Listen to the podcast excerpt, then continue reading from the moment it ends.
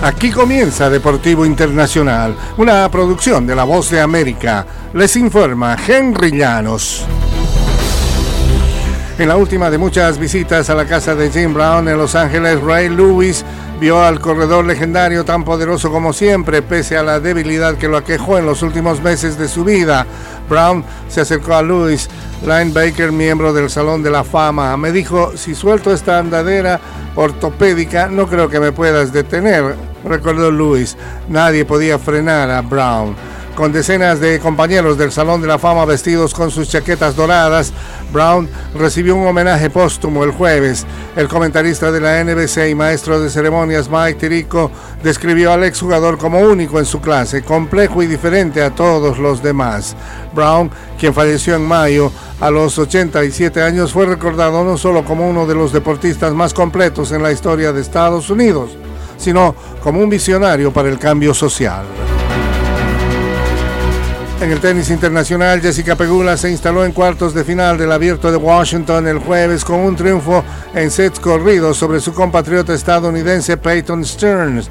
Pegula, cuarta en el ranking mundial y primera preclasificada del certamen, se repuso de un comienzo aletargado y superó a Stearns por 6-3, 6-4. La tenista originaria de Buffalo enfrentará este viernes a la ucraniana Elina Svitolina por un boleto a las semifinales. En 2019, Pegula conquistó este torneo, uno de los dos títulos de individuales que ha conseguido. La tenista de 29 años viene de caer en semifinales en Wimbledon y en 16 avos de final del Abierto de Francia.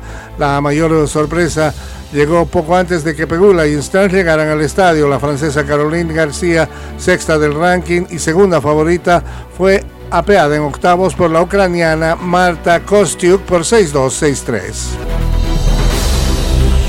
En un trepidante desenlace de la fase del grupo del eh, Mundial Femenino, la bicampeona Alemania quedó eliminada el jueves y Marruecos, la selección con el segundo peor ranking, accedió a los octavos de final.